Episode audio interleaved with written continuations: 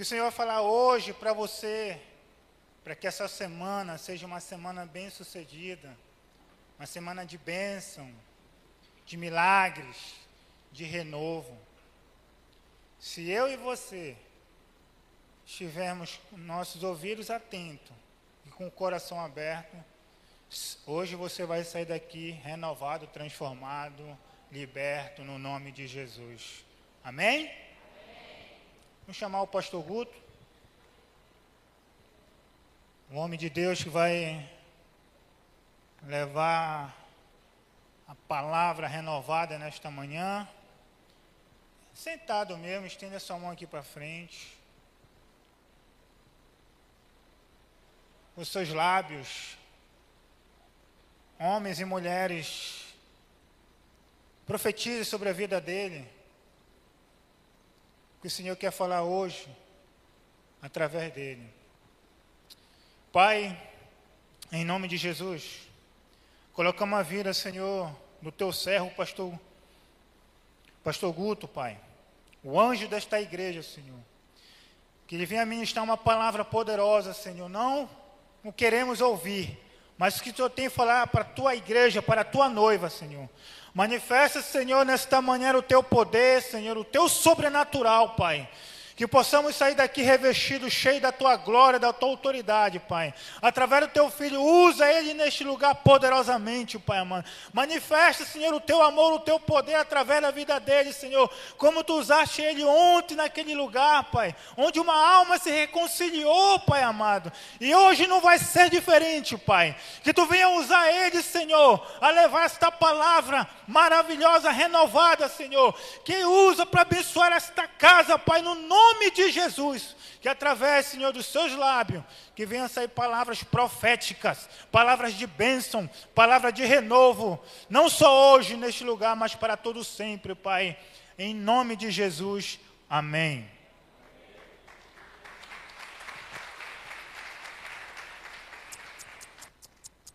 Amém. A graça e a paz de Cristo a todos. Se o nosso DJ ali puder só melhorar o som aqui por favor. Vamos lá. Nós estamos ainda iniciando o ano, amém? Apesar que é tanta coisa acontecendo que parece que a gente já está quase no meio do ano, né? Nem parece que foi há poucas semanas atrás o ano novo é guerra, é tempestade, é vento, é inundação, é tanta coisa que às vezes a gente até para de perceber o momento que estamos vivendo. Mas eu creio que muitos de nós ainda estamos nos organizando, nos preparando, nos capacitando para aqueles famosos propósitos que fizemos para vivermos nesse ano de 2024. E é justamente sobre isso que eu queria falar um pouco com vocês hoje aquilo que nós precisamos ter como base para que nós possamos realmente viver aquilo que Deus, Ele sonha, Ele projeta para que nós, como seus filhos e suas filhas amadas, possamos viver na Sua santa presença, possamos viver como profissional, possamos viver como pai de família, possamos viver como uma mãe de família, como um marido, como uma esposa, como filhos, diante da gloriosa presença de Deus. Por isso, eu queria que vocês pudessem abrir a sua Bíblia lá em Mateus capítulo 5. Mateus capítulo 5, versículo 3 em diante, onde nós vamos ver as famosas bem-aventuranças que foram faladas por Cristo no famoso, é, conhecido Sermão do Monte, que está em Mateus capítulos 5, 6 e 7. E aqui a gente vai ver a receita de Cristo, a receita de Deus, para que nós possamos viver a verdadeira felicidade. Amém? Eduardo, se puder botar um fundo musical também, eu agradeço, tá bom? Bote lá. Você está acompanhando aqui na tela? Vamos ler as bem-aventuranças? Depois a gente conversa um pouquinho sobre elas. Olha só o que fala. Bem Aventurados os pobres em espírito, pois deles é o reino dos céus. Bem-aventurados os que choram, pois serão consolados. Bem-aventurados os humildes, pois eles receberão a terra por herança. Bem-aventurados os que têm fome e sede de justiça, pois serão satisfeitos. Bem-aventurados misericordiosos, pois obterão misericórdia. Bem-aventurados os puros de coração, pois verão a Deus. Bem-aventurados os pacificadores, pois serão chamados filhos de Deus. E bem-aventurados os perseguidos por causa da justiça, pois deles é o reino dos céus. Até aqui, até o 10.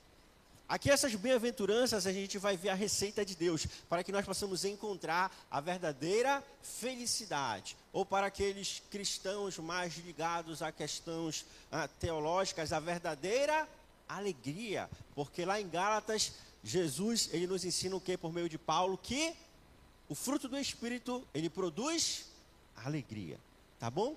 Então, se você se satisfaz com felicidade, amém. Mas se satisfaz, se, se satisfaz com alegria, amém também. É o mesmo sentido, tudo bem? E então, nós vamos perceber aqui que quando Jesus ele fala sobre essas bem-aventuranças, ele está falando aqui uma expressão idiomática que, se nós trouxéssemos para os nossos tempos, seria mais ou menos assim: muito, muito, muito feliz é quem fizer tais coisas. Muito, muito felizes serão aqueles que são perseguidos, ou serão aqueles os pacificadores, ou serão os misericordiosos, ou serão os puros de coração. É mais ou menos isso que Jesus está querendo falar para nós. Ele está querendo falar: se você quer viver a verdadeira felicidade, siga essas instruções que eu vou passar para vocês. Se vocês quiserem realmente alcançar a realização, a satisfação, sigam esses passos que eu estou ensinando para as suas, para as suas vidas. No entanto, quando nós vamos comparar os ensinos de Cristo com aquilo que o mundo nos ensina, a gente acaba ficando um pouco uh, com as ideias em conflito. Por quê? Porque aquilo que Jesus nos ensina não é o padrão do mundo. E aquilo que o mundo ele passa a tentar nos ensinar não é o padrão de Deus, não é o padrão da Bíblia. Então, nós precisamos alinhar o nosso coração e a nossa mente, aquilo que Deus ele quer falar aos nossos corações, aquilo que Deus ele quer nos ensinar, para que nós possamos realmente viver a verdadeira alegria, a verdadeira felicidade, a verdadeira realização que vem da parte de Deus para para nós. Queria que você agora abrisse a sua Bíblia lá em Provérbios, capítulo 14, versículo 12. Olha o que diz Provérbios, capítulo 14, versículo 12. Há caminho parece certo ao homem, aqui no sentido de ser ser humano, há caminho que parece certo ao ser humano, mas no final conduz à morte. Vamos ler junto no 3? Todos nós vamos no 3 ler juntos? Um, dois, três. Há caminhos que parecem certo ao homem, mas no final conduz à morte. Esse aqui é o primeiro passo que nós precisamos dar para que a nossa mentalidade ela comece a ser convertida à mentalidade de Deus, a mentalidade do Espírito Santo para nós, para que nós possamos começar a compreender o que Deus deseja fazer na nossa vida e por meio da nossa vida. A gente precisa ter isso em mente. Há caminhos que eu vou dizer, esse aqui é o caminho certo. É isso aqui que eu devo fazer para conseguir o sucesso. É isso aqui que eu devo fazer para conseguir alcançar a felicidade que eu busco para a minha vida e realizações que eu busco para a minha vida. Mas e aí, Jesus, ele vem e nos ensina: ei, calma. Há caminhos que você vai pensar que vai levar a vida, a realização, mas na verdade eles vão conduzir à, morte. Então confie em mim. Deixe eu conduzir a sua vida. Deixe eu guiar você. Deixa eu orientar você. E então você vai encontrar a verdadeira felicidade.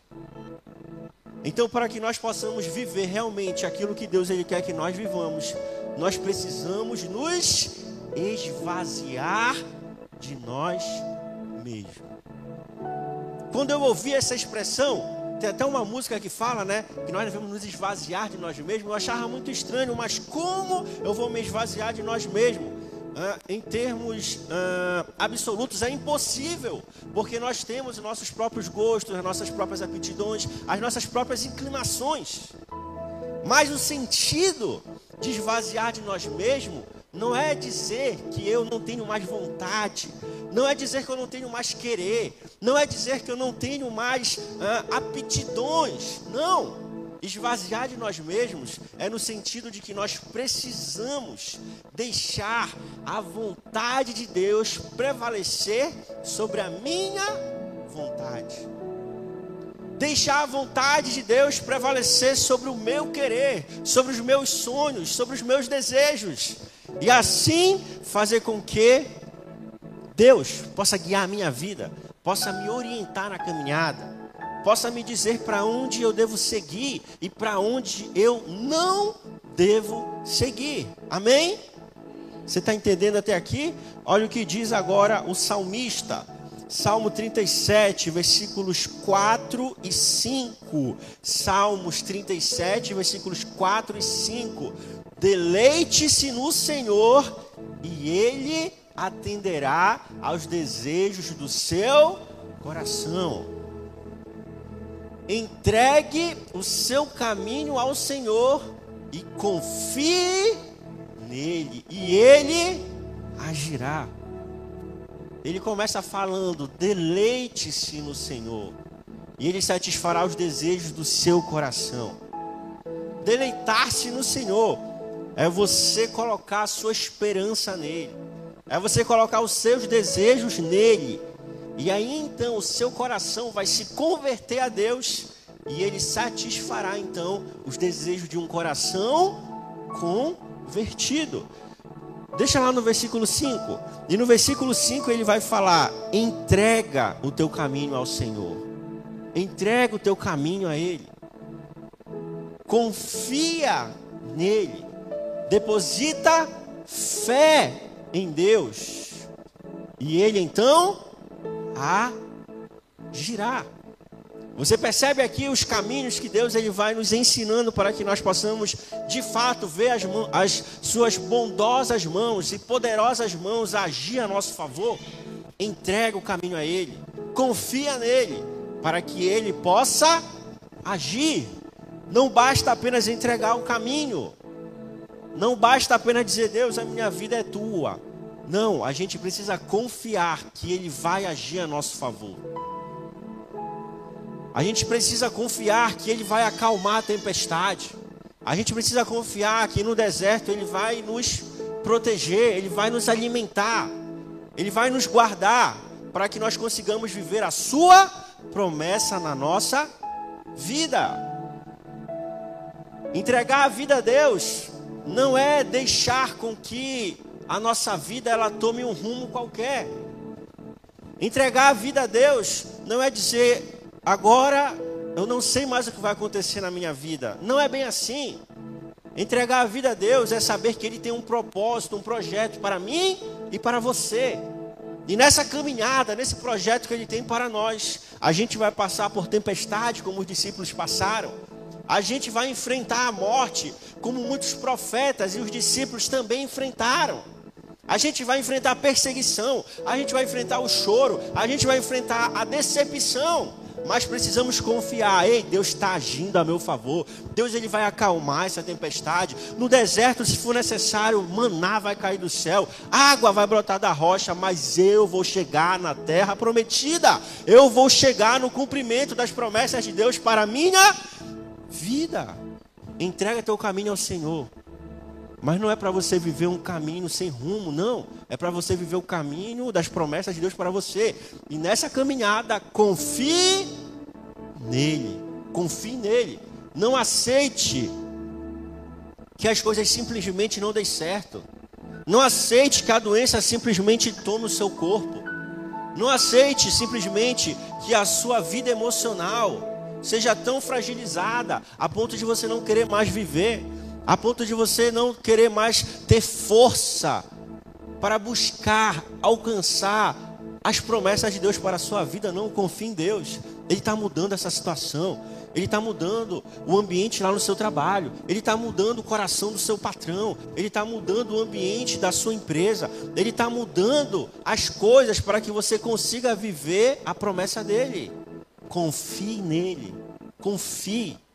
Deus, com meus olhos carnais, eu não consigo ver uma solução, mas com meus olhos espirituais, eu sei que para ti nada é impossível. Confie nele e ele agirá. Amém? Voltando lá para Provérbios agora, Provérbios capítulo 16, versículos 1 ao 3.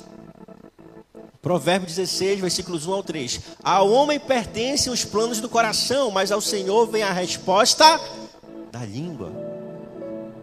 Todos os caminhos do homem lhe parecem puros, mas o Senhor avalia o espírito. E no 3, ele finaliza dizendo: consagre ao Senhor tudo o que você faz, e os seus planos serão bem sucedidos.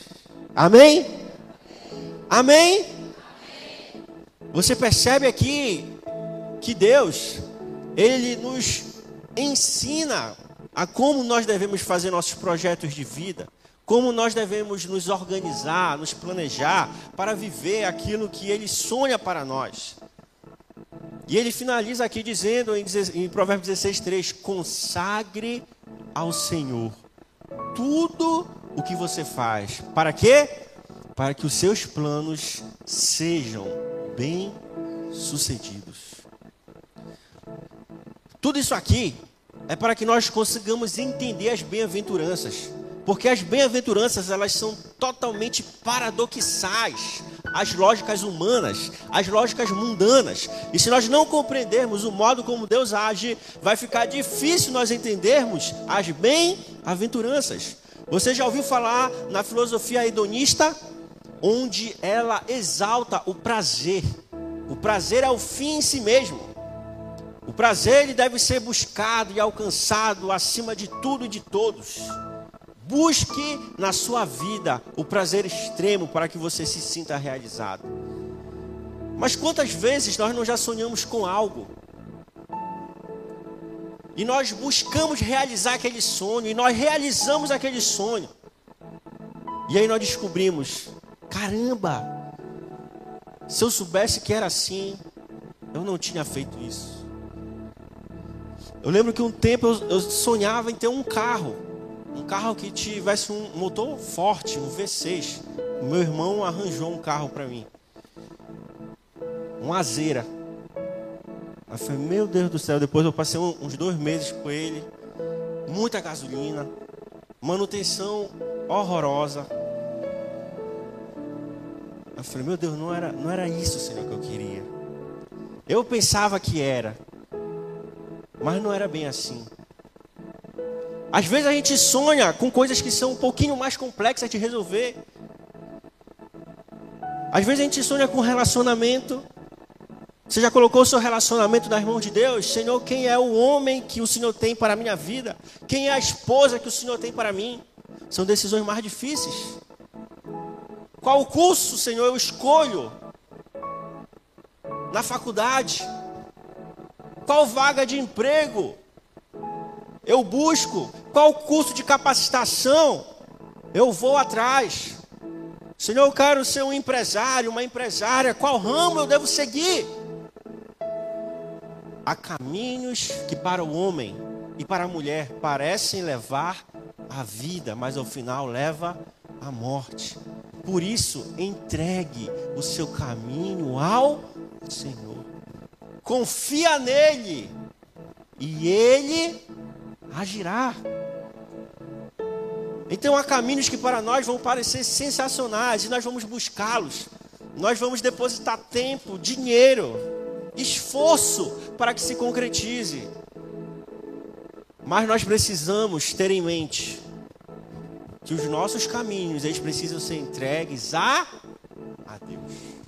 Senhor, esse aqui é o meu projeto, mas eu quero colocar ele aos pés da cruz e dizer que a sua vontade prevaleça sobre a minha vontade. Que o teu querer prevaleça sobre o meu querer. E ainda que a gente passe por os momentos mais difíceis, Deus, ele vai estar cuidando de nós. Deus, ele vai estar fortalecendo a nossa vida.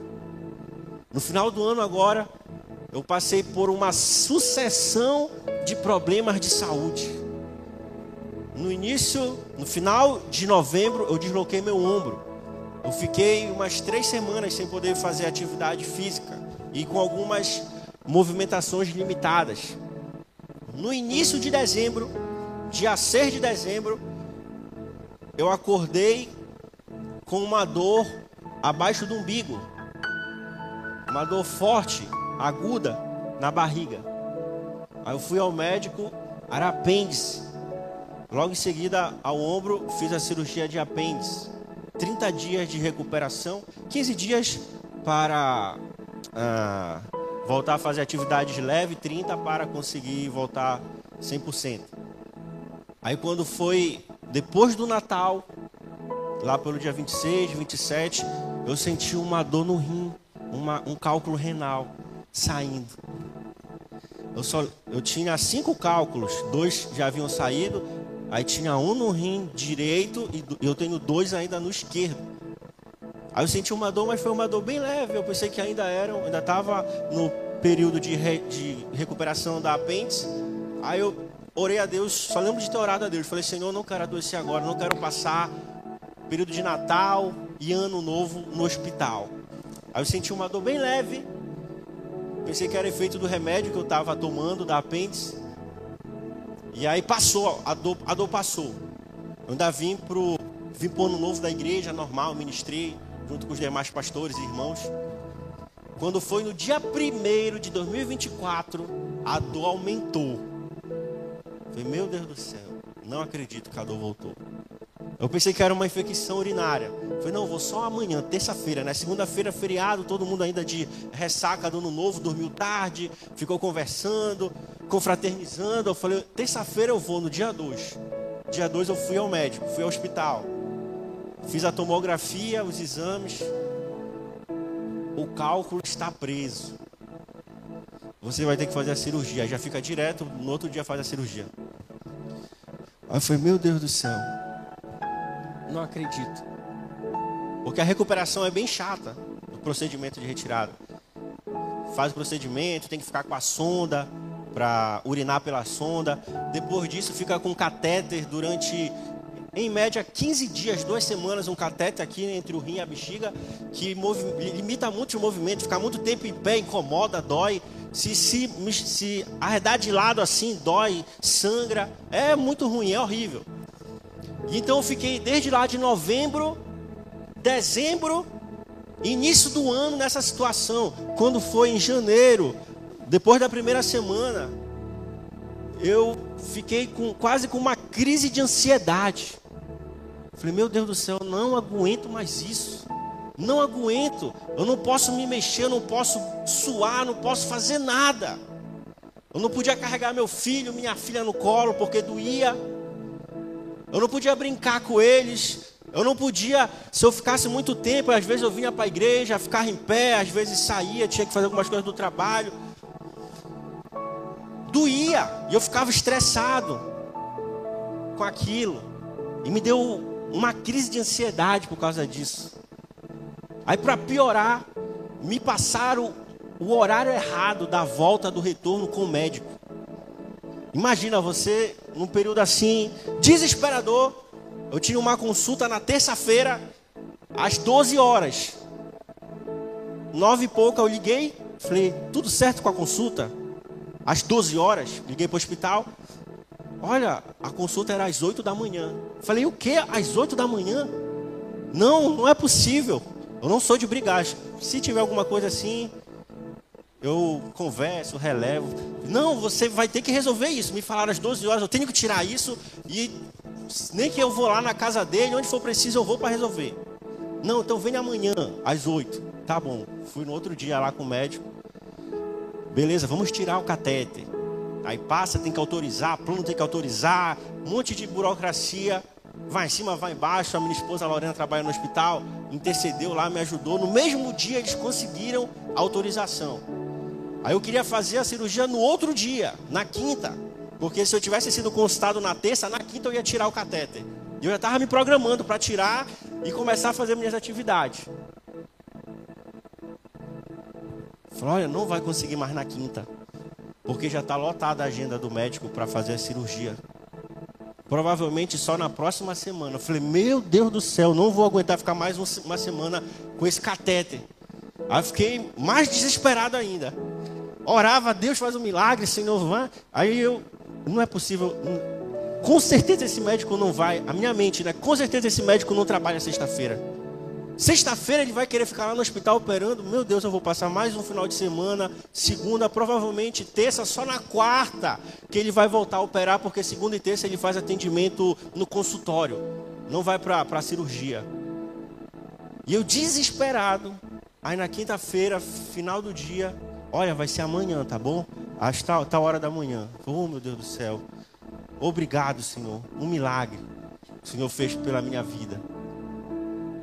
Mais um, né? Aí a gente percebe o que?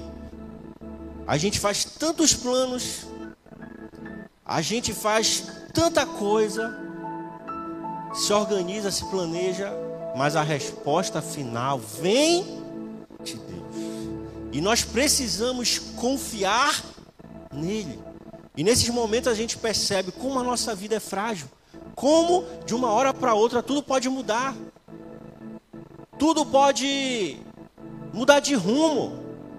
E as coisas acontecem de outra de outra forma. Por isso nós precisamos entregar nossos caminhos a Deus e confiar e confiar nele.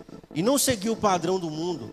Se nós seguíssemos o padrão do mundo, se nós seguíssemos aquilo que o mundo nos ensina, a nossa vida, ela já teria muito tempo se afastado de Deus. Porque a pedagogia de Deus para nos ensinar, ela é totalmente divergente daquilo que o mundo nos ensina. Amém? Vamos então compartilhar aqui as, as bem-aventuranças. Mateus capítulo 5, versículo 3. Começar com os bem-aventurados pobres de espírito, para que a gente possa entender como nós podemos alcançar a verdadeira felicidade em Deus. Olha o que Jesus nos ensina aqui no Sermão do Monte. Bem Aventurados os pobres em espírito, pois deles é o reino dos céus. Aqui é a primeira bem-aventurança. Ela é considerada como uma base para todas as demais. Se nós não conseguimos ser pobres em espírito, a gente provavelmente não vai conseguir vivenciar as outras bem-aventuranças. Imagina, é como se nós tivéssemos que subir um prédio de 20 andares. Você não começa subindo para o vigésimo, você começa do térreo para o primeiro primeiro andar. Do mesmo modo, as bem-aventuranças é como se fosse uma escada, uma uma gradação que precisamos seguir. E quando Jesus nos fala que nós precisamos ser pobres em espírito, Ele está querendo nos dizer que nós precisamos reconhecer que a nossa vida ela é falha, que nós somos incapacitados para conseguir alcançar a bondade, as virtudes que só vêm de Deus. Olha só o que diz aqui, Romanos capítulo 3, versículo 23. Romanos capítulo 3, versículo 23. Olha só o que diz: Pois todos pecaram e estão destituídos da glória de Deus. Alguns pecaram? Só algumas pessoas? Não. Todos pecaram e estão destituídos da glória de Deus. Olha o que diz agora Isaías 64, 6. Isaías capítulo 64, versículo 6. Isaías já é um pouquinho mais radical somos como o impuro. Todos nós, todos os nossos atos de justiça são como trapo imundo. Todos os nossos atos de justiça são como trapo imundo. Murchamos como folhas e como o vento as nossas iniquidades nos levam para para longe. Então, Pode voltar lá para a bem-aventurança 5:3. Quando Jesus aí nos fala que nós precisamos ser pobres de espírito, ele está dizendo que nós precisamos reconhecer que nada do que nós temos em nós mesmos é bom. Ah, mas eu gosto de fazer bondade aos pobres. Ah, mas eu gosto de ajudar as pessoas. Ei, sem Deus, isso é como trapo de imundície. Porque todos pecaram e destituídos foram da glória de Deus. Então o que Jesus está nos falando aqui não é que nós precisamos ser pobres financeiramente. Não é que nós devemos ser pobres espiritualmente no sentido de que, ah, eu sou uma pessoa que não ora, eu sou uma pessoa que não busca, eu sou uma pessoa que não tem intimidade com Deus. Não. Quando Jesus aí nos fala, eu sou pobre de espírito, ele está querendo nos dizer, nós precisamos reconhecer a nossa total dependência de Deus. Precisamos reconhecer que quanto mais a gente se aproxima de Deus, mais a gente percebe que nós somos pessoas ruins, pessoas más, porque a glória de Deus ela nos constrange. A glória de Deus ela é tão pura, ela é tão brilhante, ela é tão mais alva que a neve, que quanto mais a gente se aproxima dele, mais a gente reconhece os nossos pecados, as nossas iniquidades. Você entende isso, amém? Então, quando Jesus aí nos fala sobre ser pobre de espírito, ele está tá querendo nos falar justamente isso. Você precisa aprender a se achegar a Deus como alguém que depende totalmente dele. Deus, eu estou indo a ti porque nada do que eu tenho é bom em si mesmo. Nada do que eu tenho é capaz de me tornar uma pessoa boa, segundo o teu padrão, segundo a sua vontade. Em tudo eu preciso do seu agir moldando a minha vida. E o que ele nos fala é: se você entende que você é pobre de espírito, a você é dado o reino dos céus. Quando? Quando nós formos para o céu, para a glória, não. Bem-aventurados os pobres de espírito, pois deles é hoje os reinos, o reino dos, dos céus. Hoje, nós podemos viver o reino de Deus aqui na terra, as promessas dele aqui na terra, a vontade dele aqui na terra, se nós entendermos que nós precisamos sempre da sua presença moldando a nossa vida. E talvez isso entre em confronto com uma percepção que nós temos de santidade. Às vezes a gente olha para algumas pessoas e fala: Meu Deus, essa pessoa ela exala a santidade. Essa pessoa não deve ter nenhum pecado na sua vida. A Bíblia nos ensina totalmente o contrário. Não é questão de não ter pecado, não é questão de expressar santidade. É questão de nós percebermos, ei, quanto mais eu me achego a Deus, mais eu percebo que eu preciso dele. Quanto mais eu me aproximo, mais eu percebo que eu tenho muitos pecados e muitas iniquidades. A própria Bíblia nos ensina. Aquele que diz que não peca, já pecou, porque está mentindo. Não tem jeito, todos pecamos. De algum modo, todos pecamos. Sabe quando você se olha no espelho? Se olha no espelho de longe, quase o derrubo. Aí você fala: Eras, meu cabelo tá bacana, a maquiagem tá bacana, a barba tá bacana. Aí você se aproxima, vai se aproximando, fala: Meu Deus, aqui tá atrapalhado. Aqui está frisado. Aqui está meio careca já. Aí esconde. A barba você começa a ver ter umas pontas saindo. Aí a maquiagem não está tão bacana quanto a gente pensava que estava. Quem lembra quando teve a transição da TV analógica para a TV ah, digital? Você lembra que a gente começou a ver os jornalistas tudo meio feio? E eles não pareciam ser feios. Os atores, as atrizes, várias imperfeições. Aí depois eles foram melhorando a maquiagem, a iluminação para na TV digital, HD, Full HD, em LED, diminuir essa, essas falhas. É mais ou menos assim com Deus. Quanto mais a gente se aproxima dele, mais a gente busca, mais a gente ora, mais a gente jejua, mais a gente lê a sua palavra, mais a gente percebe, meu Deus, eu preciso mais de ti. Eu pensei que eu era bom, mas eu aprendi que eu sou ruim. E eu preciso mais da sua presença na minha vida. Você entende isso? Amém? Amém. Vamos para a segunda então. Versículo 4, olha só o que diz. O versículo 4: Bem-aventurados os que choram, pois serão consolados. Aqui, sem dúvida, é um paradoxo. É mais ou menos dizendo assim: Bem-aventurados os infelizes, pois eles se tornarão felizes. Isso segue o padrão do mundo, sim ou não? Não, não segue, mas segue o padrão de Deus. Bem-aventurado os que choram. O choro pode durar uma noite toda, mas a alegria ela vem pela manhã. Por quê? Nós sabemos que no mundo teremos aflições, mas tem de bom ânimo. Eu venci o mundo e vocês também irão vencer. O choro, ele faz parte de um pedaço da caminhada. A tristeza faz parte de um pedaço da caminhada, mas a gente sabe que Deus vai agir a nosso favor e nós seremos consolados. E não há, não há necessidade de viver uma vida fingida. Não há necessidade de viver uma vida onde você diga a todos: ah, tá tudo bem, ah, tá tudo legal, como se fosse uma vida lá de um influencer digital. Não, não tem problema em chorar.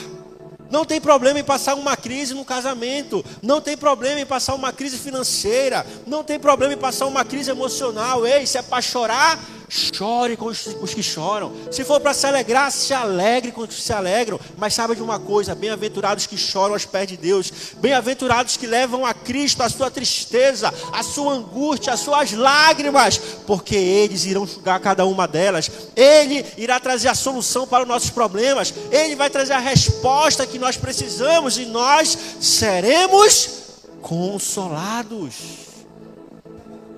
Então não há problema em chorar. Não há problema em passar uma crise. Não há problema em passar uma, uma, uma dificuldade. Leve aos pés de Jesus. E nós seremos, no tempo certo, no tempo cairó de Deus, consolados por Ele. Amém? Amém mesmo?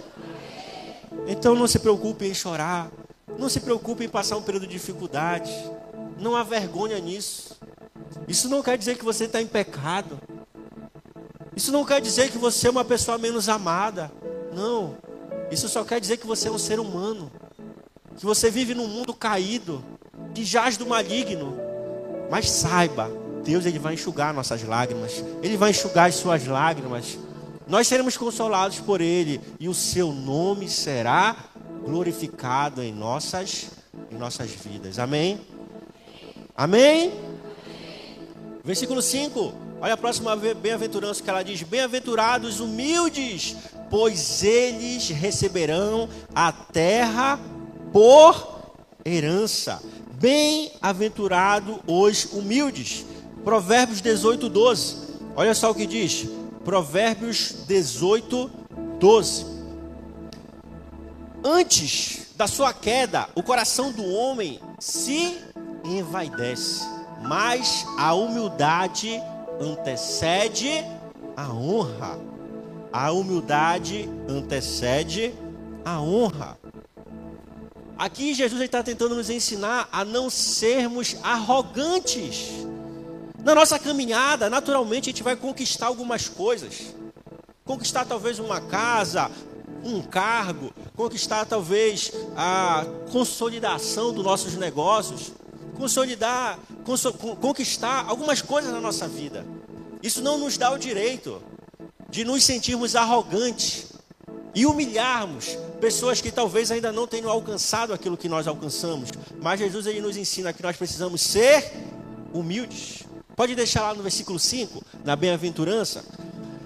Ele nos ensina a sermos humildes, no sentido de nós, a exemplo dele, que mesmo sendo Deus, se fez homem, que mesmo sendo santo, puro por nós, por amor a nós, se fez pecado e habitou entre nós. Ele nos ensinou o ato máximo de humildade. Ele que não tinha um erro, um pecado, uma falha, se fez ser humano com todas as nossas mazelas, com todas as nossas falhas e erros. E nunca humilhou nenhuma pessoa. Nunca foi arrogante com ninguém. Ele que tinha todo o direito de ser com quem ele quisesse, afinal ele era Deus. Mas ele foi humilde. Ele estava como se nos ensinando: Ei, esse teu carro é bonito. mas ele vai se estragar um dia. Ei, essa tua casa é bacana, mas um dia você vai morrer e não vai levar.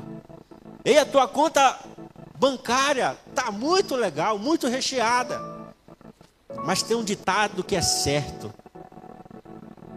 caixão não tem gaveta. Meu amigo, no final, todos nós vamos para o mesmo local. Não pense que você ter uma coisa a mais do que o outro, de dar o direito de ser arrogante, a humilhar alguém. Não, seja humilde. Seja humilde. Siga o exemplo de Cristo. Entrou na cidade montado em um jumento que nem seu era, era emprestado. Não é de constranger a nossa vida? Sim ou não? Sim. Então que nós possamos reconhecer o exemplo de nosso Deus e ser humilde como Ele é. Jamais nos julgarmos superior a alguém, no sentido de querer humilhar a pessoa,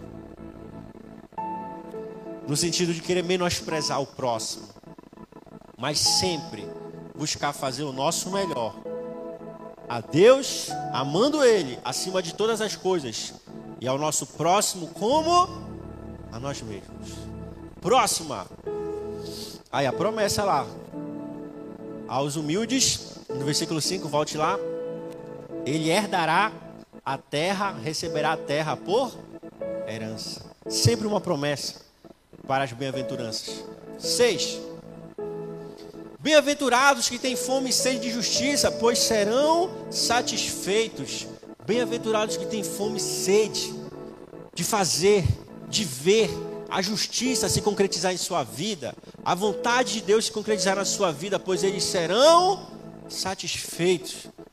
Isso quer dizer que nós não podemos, nós não podemos deixar os nossos direitos de lado. Não podemos deixar as promessas de Deus de lado. Mas precisamos ter fome e sede de ver a justiça, aqui a justiça de Deus, se concretizar na nossa vida. E a promessa de Deus é que nós seremos satisfeitos. Por vezes, nós nos sentimos cansados. Ah, eu não aguento mais essa situação. Eu não aguento mais isso na minha vida. Eu não aguento mais esse problema. Eu não aguento mais aquilo ou aquilo outro. Mas Deus aí nos fala: Ei, seja perseverante, como alguém que tem fome e sede de justiça, a justiça de Deus, e você será plenamente satisfeito por Ele. Próximo versículo 7, já estamos quase finalizando. Diz assim: Bem-aventurados os misericordiosos, pois obterão misericórdia. Aqui a misericórdia, ela é como um sentimento altruísta e de empatia, onde nós precisamos nos colocar no lugar do nosso próximo, no lugar da pessoa, para que a gente consiga ter misericórdia por ela, assim como Jesus tem misericórdia de nós. E não só tem misericórdia uma vez, ela se renova a cada manhã. Ter esse sentimento de empatia, nos colocar no lugar do próximo. Às vezes a gente chega em casa, a esposa está estressada, talvez ela tenha tido um dia ruim no trabalho, talvez ela teve um problema, talvez ela esteja com uma dor de cabeça. Não vou ter paciência com ela, ou vice-versa, né? Geralmente é o contrário, né? A gente começa para quebrar o gelo, mas geralmente é o homem que está mais estressado, né? Tenha paciência. Às vezes o dia foi ruim no trabalho. Às vezes os clientes foram bem difíceis de lidar. Às vezes o mercado está meio ruim. Às vezes as preocupações vêm sobre a mente. Cuidar da casa, cuidar da família, dos filhos, pagar vários tipos de contas, vários boletos, sim ou não? Sim. E às vezes estressa. Tenha paciência. Às vezes a pessoa teve um problema em casa. Aí chega na igreja estressado. Está no trânsito estressado. Várias situações acontecem. Seja misericordioso. Tenha um sentimento de empatia.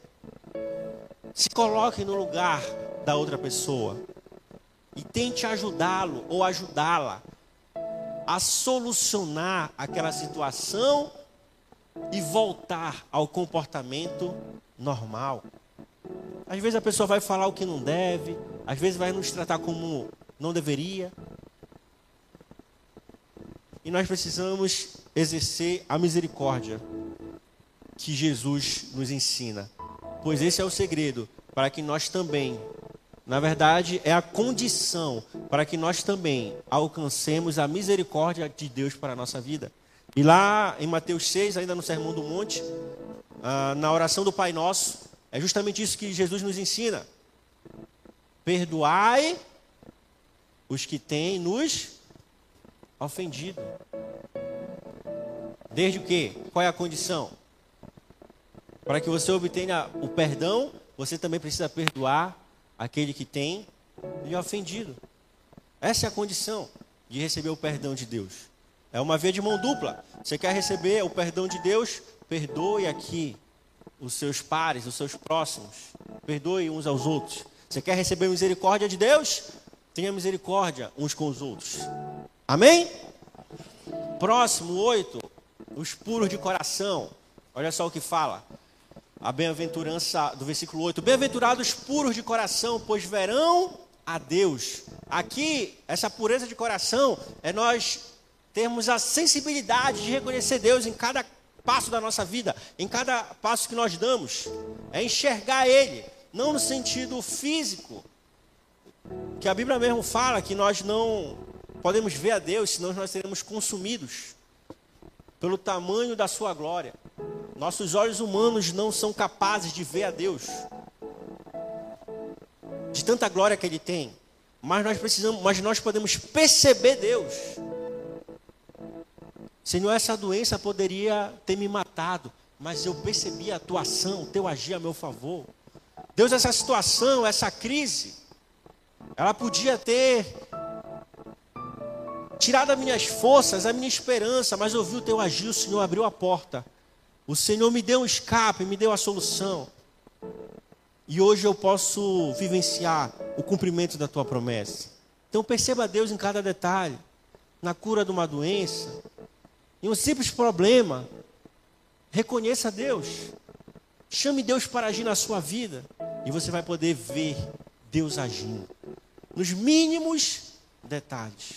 Nos mínimos detalhes. Às vezes está tudo bem, de repente a geladeira quebra do nada. Pode ser porque ela era velha, pode, mas pode ser também um agir maligno para tirar nossa paz. Às vezes está tudo tranquilo e do nada acontece coisas assim que a gente, meu Deus, não é possível que isso seja normal.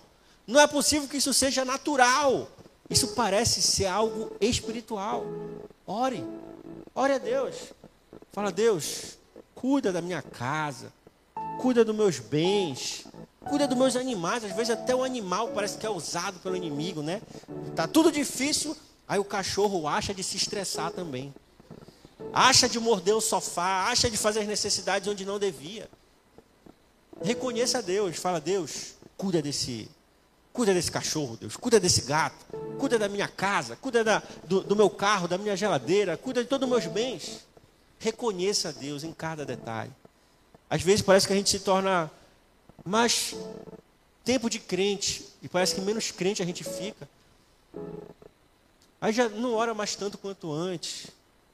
Já não reconhece Deus em cada detalhe como antes. Mas deve ser o contrário. A bem-aventurança aqui dos puros de coração, o, o conselho de Jesus é esse. Reconheça Deus em cada detalhe. Em cada situação, ore a Deus. Orai sem cessar. Então reconheça a Deus para que você possa ver o agir dele na sua vida. Penúltimo agora, se nossos irmãos puderem vir da banda do louvor, venha que nós vamos já louvar a Deus e está encerrando. Bem-aventurados pacificadores, pois serão chamados filhos de Deus. Aqui já é um ponto, é o penúltimo bem-aventurança da que nós estamos lendo, tá bom? Aqui fica um pouquinho sério. Olha o que fala Provérbios 6, 16 ao 19. Provérbios 6, 16 ao 19. Bem-aventurados os pacificadores. Olha o Provérbios o que diz: Há seis coisas que o Senhor odeia, sete coisas que ele detesta. E continua: olhos altivos, língua mentirosa, mãos que derramam sangue inocente, coração que traça planos perversos, pés que se apressam para fazer o mal. E o último versículo 19, olha o que diz: a testemunha falsa que espalha mentiras e aquele que provoca discórdia entre os irmãos. Volta lá para a bem-aventurança agora. A testemunha falsa que espalha mentiras é aquele que provoca discórdia entre os irmãos. Olha a bem-aventurança do versículo 9: Bem-aventurados os pacificadores, pois serão chamados filhos de Deus. Não espalhe fofoca, não cause intriga. Isso não agrada a Deus. Não agrada a Deus. E nem tem, não tem nem muito mais o que comentar. Qualquer dúvida, volte lá em Provérbios. Volte lá em Provérbios capítulo 6, 16 ao 19. Deus odeia a intriga. Piorou a intriga entre irmãos. Falsa testemunha. Ah, me contaram uma fofoca. Eu vou passar, você nem sabe se é verdade. Não passe, morra em você. E quando vier contar, ei, não quero nem saber, deixa isso para lá. Não cause intriga entre os irmãos. Para finalizar, o 10 agora. Bem-aventurados os perseguidos por causa da justiça, pois deles é o reino dos céus. Queria convidar você a ficar de pé já. Essa perseguição não vai lhe dar somente no âmbito físico, ah, você perseguido por alguém, você cercado por alguém. Não, acontece também no mundo espiritual, acontece no nosso trabalho, na nossa família, na nossa vizinhança. Simplesmente, às vezes, tem pessoas que têm inveja de nós porque você é cristão, porque você é abençoado. Pessoas que querem o seu mal simplesmente porque você professa uma fé genuína em Deus. E você, por isso, acaba também sendo perseguido por vizinhos, conhecidos, colegas de trabalho.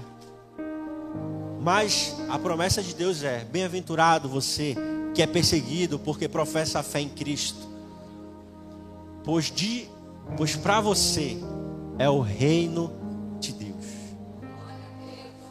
Não se preocupe, entregue nas mãos do Senhor, ele vai abater todos os nossos inimigos. Todos os seus inimigos vão estar debaixo dos seus pés. Somente entregue a Deus, deixe o agir dele a seu favor, confortar o seu coração. Deixe que Deus está trabalhando. Pessoas que têm inveja de você, pessoas que trabalham contra você. Ei, entregue nas mãos de Deus. Entregue nas mãos dele. Entregue nas mãos dele. Ele vai agir a seu favor. Ele vai cumprir a promessa. Ele vai trazer a paz sobre a sua vida, sobre a sua família, sobre seus filhos, sobre o seu trabalho sobre a sua vida emocional, sobre o seu coração. Deus vai cumprir a promessa dele. Queria convidar você, junto com o nosso grupo de louvor, a louvarmos a Deus nesse momento. Pedir a Ele, pedir a Ele que Ele possa nos mostrar qual o caminho que Ele quer que nós sigamos, nos mostrar o que realmente devemos fazer para alcançar a verdadeira felicidade, a verdadeira alegria que vem somente dele para nós, que somente por ele podemos alcançar e que para o mundo parece, pode parecer ser um caminho totalmente errado. Pode ser um caminho que talvez seja ilógico, mas para Deus vai nos levar à vida e não somente uma vida de realização aqui na terra, mas a vida eterna nos céus com Deus. Louve a Deus. Louve ao Senhor nesse momento.